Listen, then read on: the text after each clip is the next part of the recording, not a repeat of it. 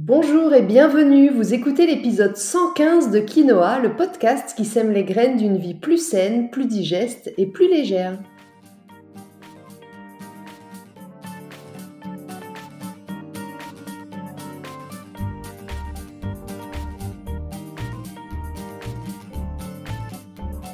Je suis Julie Coignet, naturopathe spécialisée dans les troubles digestifs et les maladies inflammatoires chroniques de l'intestin. J'accompagne aussi les femmes enceintes, les enfants et les sportifs via des consultations sur Montpellier ou à distance, des programmes en ligne et des cours de yoga. Ma mission à travers ce podcast est de vous aider à comprendre simplement comment vous fonctionnez pour que vous puissiez mettre en place de nouvelles habitudes de vie plus saines, mais aussi gagner en légèreté au niveau de votre corps, de votre digestion et de votre esprit. Cette semaine, dans le 115e épisode de Quinoa, nous allons faire la connaissance de vos enzymes digestives, ces petites protéines qui participent à la dégradation des aliments pour aider votre digestion. Alors qu'est-ce qu'une enzyme? Où se trouve-t-elle dans le corps? Comment agissent-elles? Comment savoir si vous en manquez? Et comment y remédier si c'est le cas? Je vous explique tout ça dans cet épisode. Vous souffrez de gaz, ballonnement ou troubles du transit. Pourquoi dans votre cas certains aliments ne passent pas? Pourquoi vous ne les digérez pas alors que ces mêmes aliments ne vont poser aucun problème à quelqu'un d'autre? Vous vous êtes déjà posé cette question? Eh bien la réponse n'est pas liée à l'aliment en lui-même mais plutôt à votre capacité à le digérer. Un peu comme les virus de l'hiver qui vont venir s'incruster chez vous parce que votre immunité est plus basse que celle de votre voisin et non pas parce que le virus est super plus fort chez vous que chez lui. Vous voyez ce que je veux dire? Ce que je veux dire, c'est que c'est le terrain qui fait tout. C'est pas l'aliment ou le virus. C'est bien pour ça que tout le monde ne peut pas digérer les mêmes choses, tout comme certains attrapent tout ce qui passe pendant l'hiver, quand d'autres ne sont jamais malades. Et dans le cadre de notre sujet du jour, si on creuse un peu le pourquoi la digestion est plus compliquée chez certains que chez d'autres, eh bien, à un moment donné, on doit faire la connaissance de nos chères enzymes digestives. Pour la petite minute culturelle, sachez que la découverte des enzymes par le docteur Howell dans les années 1946 fait partie des plus importantes découvertes en nutrition depuis les vitamines, les minéraux et les oligoéléments. Notez également que tous les travaux de recherche de ce monsieur Howell sur les enzymes digestives l'ont conduit à la conclusion que la plupart, voire toutes nos maladies liées au vieillissement ont comme origine une digestion déficiente en enzymes. Et oui, parce qu'une chose est sûre, comme la production du collagène dont je parle souvent, eh bien la production d'enzymes digestives, elle aussi, elle diminue avec l'âge, et ce, dès 30 ans. C'est l'une des raisons pour lesquelles nous avons beaucoup plus de difficultés à digérer un repas copieux à 60 ans qu'à 20 ans. Alors prenons les choses dans l'ordre et commençons par voir ce qu'est une enzyme. Une enzyme, c'est en fait une protéine, une grosse molécule qui se situe dans les cellules et qui a pour mission de faciliter les réactions chimiques qui ont lieu dans les cellules. Il en existe plus de 4000 différentes au sein de l'organisme humain, avec différents rôles. Si l'on veut prendre une image, notre corps c'est comme une maison, et les enzymes ce seraient les petits ouvriers chargés de construire, de réparer et d'optimiser tout ce qui doit l'être pour que notre maison reste en parfait état. Dans le cas plus précis des enzymes digestives, elles ont pour but de faciliter la digestion, comme leur nom l'indique, la digestion des aliments. Concrètement, ça signifie qu'elles aident à la transformation des aliments en nutriments plus petits et par conséquent plus facilement assimilables par les cellules de notre organisme. Elles font une sorte de prémâchage ou de prédigestion en quelque sorte. En fait, on pourrait dire que les enzymes digestives, elles agissent un peu comme des ciseaux qui vont venir découper les aliments en plus petites unités absorbables par les cellules, qu'on appelle des nutriments. Cette réaction biochimique de découpage par les enzymes s'appelle l'hydrolyse. Nos enzymes digestives sont en quelque sorte les agents secrets et discrets de notre digestion. J'ai bien aimé cette image que j'ai lue je ne sais plus où. Nos enzymes digestives sont fabriquées et sécrétées naturellement de manière réflexe dès qu'on ingère un aliment, ou même simplement parfois en le regardant, par les glandes salivaires, l'estomac, le foie, le pancréas et l'intestin. Elles sont donc présentes tout au long du tube digestif.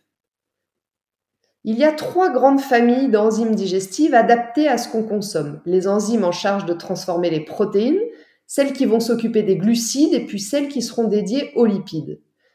Pour ceux que ça intéresse, notez que les premières, ce sont les enzymes protéolytiques qui vont transformer les protéines en acides aminés et en peptides. Les secondes, c'est les enzymes glycoliques qui vont transformer les glucides en glucose. Et les dernières, ce sont les enzymes lipolytiques qui vont transformer les lipides en acides gras. Voilà, petite parenthèse de cours de biologie refermée. Ce qu'il faut surtout retenir, c'est que leur action est super importante. Les enzymes digestives nous aident à bien digérer, mais elles permettent aussi et surtout d'éviter la descente dans notre système digestif de particules d'aliments non digérés qui du coup ne vont pas pouvoir être utilisés comme nutriments par nos cellules, qui vont aussi, si les molécules sont restées de trop grosse taille, eh bien stagner, se putréfier et se transformer en toxines, ou encore qui risquent, si les molécules sont de petite taille, de traverser la paroi intestinale et d'être alors identifiées comme des dangers par le système immunitaire, entraînant une réponse inflammatoire de l'organisme pour lutter contre cet envahisseur. Bref, sans elle, c'est le bazar à tous les niveaux, et vous l'aurez compris, c'est aussi la porte ouverte aux perturbations digestives et intestinales. Faisons maintenant un petit peu plus ample connaissance avec les principales enzymes digestives. Tout d'abord, la première, c'est l'amylase.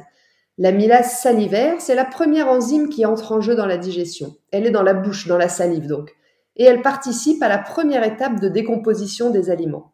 L'amylase va décomposer les glucides, les amidons et les sucres qui sont naturellement présents dans tous les aliments d'origine végétale crue, les fruits, les légumes, les céréales, pour les transformer en glucose. Le glucose, c'est notre réserve d'énergie. Ensuite, il y a les protases, sécrétées dans l'estomac et le pancréas. Ce sont les enzymes en charge de digérer les protéines pour les transformer en acides aminés. Acides aminés qui jouent un rôle essentiel au niveau du fonctionnement cellulaire, mais aussi de nos muscles ou encore de notre système nerveux. Et puis il y a aussi la lipase qui est en charge d'aider la digestion des lipides, c'est-à-dire toutes les matières grasses naturellement présentes dans les produits laitiers, les noix, les huiles, les œufs ainsi que les viandes pour les transformer en acides gras. Ces acides gras dont on parle souvent pour leur rôle anti-inflammatoire ou protecteur des yeux et du cœur, entre autres. La lipase, elle est fabriquée dans le pancréas, c'est donc une enzyme pancréatique et elle est sécrétée dans l'intestin grêle. Et puis, dernière enzyme majeure que je souhaitais vous présenter, la lactase. La lactase, elle aide à la digestion du lactose, le sucre qui est présent dans le lait et dans les produits laitiers. De nos jours, il y a de plus en plus d'intolérance au gluten et au lactose, très souvent associée à un déficit enzymatique en lactase ou en amylase. En fait, comme je vous le disais plus haut, les enzymes digestives sont présentes tout au long du tube digestif, mais le principal organe producteur d'enzymes, c'est quand même le pancréas. C'est lui qui produit les protéases, l'amylase pancréatique et la lipase. Autre information intéressante, Certaines enzymes digestives sont spécifiquement apportées par l'alimentation, comme c'est le cas de la cellulase, qui aide à digérer la cellulose, un glucide qu'on retrouve dans les végétaux. Voyons maintenant ce qui peut expliquer que votre production d'enzymes digestives vienne à manquer ou à mal fonctionner. Tout d'abord, l'âge. Comme je le disais tout à l'heure, la sécrétion d'enzymes digestives diminue avec l'âge. C'est comme ça. Mais ce n'est pas la seule raison une alimentation trop riche en mauvaise graisse, un dysfonctionnement ou un épuisement du pancréas, puisque c'est le principal producteur des enzymes. La prise de certains médicaments peut aussi perturber l'activité enzymatique. C'est le cas par exemple des IPP, les inhibiteurs de la pompe à protons comme homéoprazole que vous connaissez peut-être, censés aider en cas de brûlure d'estomac. Et puis, on retrouve aussi une mastication insuffisante des aliments qui rend difficile la dégradation de l'amidon par l'amylase qui est contenue dans la salive. Alors pour bien digérer, nous devons avoir une bonne activité enzymatique. Lorsque c'est pas ou plus le cas, ça rend la digestion plus compliquée et ça peut entraîner des douleurs abdominales, des ballonnements, des régurgitations, des gaz intestinaux, de la diarrhée, des remontées, des maux de tête ou encore d'autres problèmes de santé comme les allergies, les maladies de la peau, les maladies chroniques, le diabète, etc. Alors comment savoir si votre activité enzymatique se porte bien ou si elle est une des causes de vos troubles digestifs? Eh bien je dirais par rapport à mon expérience du terrain que c'est principalement lorsque vous avez des problèmes de digestion dans la partie haute, c'est-à-dire au niveau estomac-pancréas. Alors bien sûr, vous avez aussi souvent des ballonnements, des gaz et des douleurs abdominales qui vont être associés, mais la cause se trouve plus haut. Vous voyez ce que je veux dire? En fait, en naturopathie, on recherche toujours les causes et donc on remonte à la source. Et parfois ou souvent, la source des perturbations intestinales se trouve dans l'estomac. Lorsque vous ne digérez plus rien, et principalement le gras, lorsque vous êtes vite rassasié, que vous sentez que votre estomac est lourd, qu'il ne vidange pas, ou encore quand vous avez des remontées acides, il peut être utile de prendre une supplémentation en enzymes digestives pour assister rapidement, soutenir votre organisme dans la bonne digestion des protéines, des glucides et des lipides. C'est une solution rapide et plutôt très efficace pour booster votre activité digestive et puis réduire du coup les symptômes digestifs qui sont associés. Mais attention, en parallèle, on va toujours s'atteler à travailler les causes. Qu'est-ce qui, chez vous, a provoqué cette faiblesse enzymatique? Est-ce dû à une assiette déséquilibrée, un stress chronique, un environnement très pollué, une mauvaise mastication? Notez quand même que cette faiblesse gastrique entraîne donc une activité enzymatique affaiblie et par conséquence, des aliments non découpés ou pas très bien découpés par les enzymes arrivent au niveau de l'intestin qui est alors incapable de les assimiler correctement. C'est là que les aliments se mettent à fermenter, causant de nombreux désagréments dont on a parlé, digestifs, des ballonnements, des gaz ou un intestin irritable. Alors vous pourriez me dire, mais on ne peut pas trouver des enzymes dans l'alimentation au lieu de devoir prendre un complément? Eh bien si, les fruits et les légumes crus sont très riches en enzymes digestives, mais lorsque l'on a des troubles digestifs, c'est pas toujours les aliments qu'on digère le mieux. Si vous êtes en déficit d'enzymes digestives et que vous avez par exemple un syndrome de l'intestin irritable ou une maladie inflammatoire de l'intestin, une RCH ou une maladie de Crohn, je ne vais pas vous dire d'augmenter votre consommation de fruits et légumes crus au risque d'accentuer vos douleurs. Donc dans ces cas-là, une supplémentation en enzymes se montrera plutôt pertinente et intéressante dans le but de maintenir une alimentation la plus variée possible malgré vos troubles digestifs. Pour finir, retenez bien que la complémentation en enzymes va permettre de booster votre activité enzymatique, c'est un fait, et de digérer les aliments face auxquels votre système digestif se trouve parfois un peu dépourvu. Mais les enzymes ne sont qu'un soutien ponctuel. Ça ne va pas corriger sur le long terme votre déficit enzymatique. Il faudra absolument travailler les causes.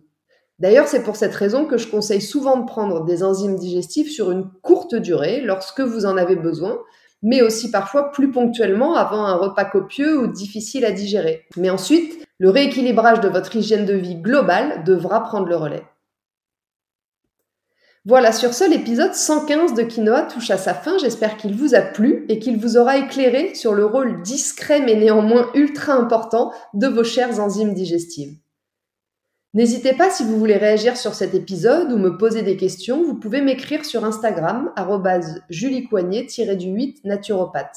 Je vous lirai et je vous répondrai avec plaisir. Et puis surtout, si vous aimez ce podcast, si vous avez aimé cet épisode, Pensez à laisser un petit avis sur votre plateforme d'écoute préférée. Ça permet de faire découvrir le podcast à d'autres personnes qui auraient peut-être elles aussi besoin d'avoir toutes ces informations, toutes ces connaissances pour faire la paix avec leur ventre. Donc merci beaucoup à celles et ceux qui prendront quelques instants pour le faire. Et puis si prendre soin de votre ventre est un de vos objectifs pour cette année, mais que vous ne savez pas trop par où prendre le sujet, je vous invite à commencer par faire le test gratuit qui se trouve sur mon site pour recevoir votre plan d'action personnalisé et pouvoir ensuite passer facilement à l'action. Sur ce, on se retrouve la semaine prochaine pour un nouvel épisode dans lequel nous allons parler des nombreux bienfaits de l'argile et en particulier pour la digestion. En attendant, prenez bien soin de vous et n'oubliez pas, comme le disait très bien l'abbé Pierre, il ne faut pas attendre d'être parfait pour commencer quelque chose de bien. À bientôt!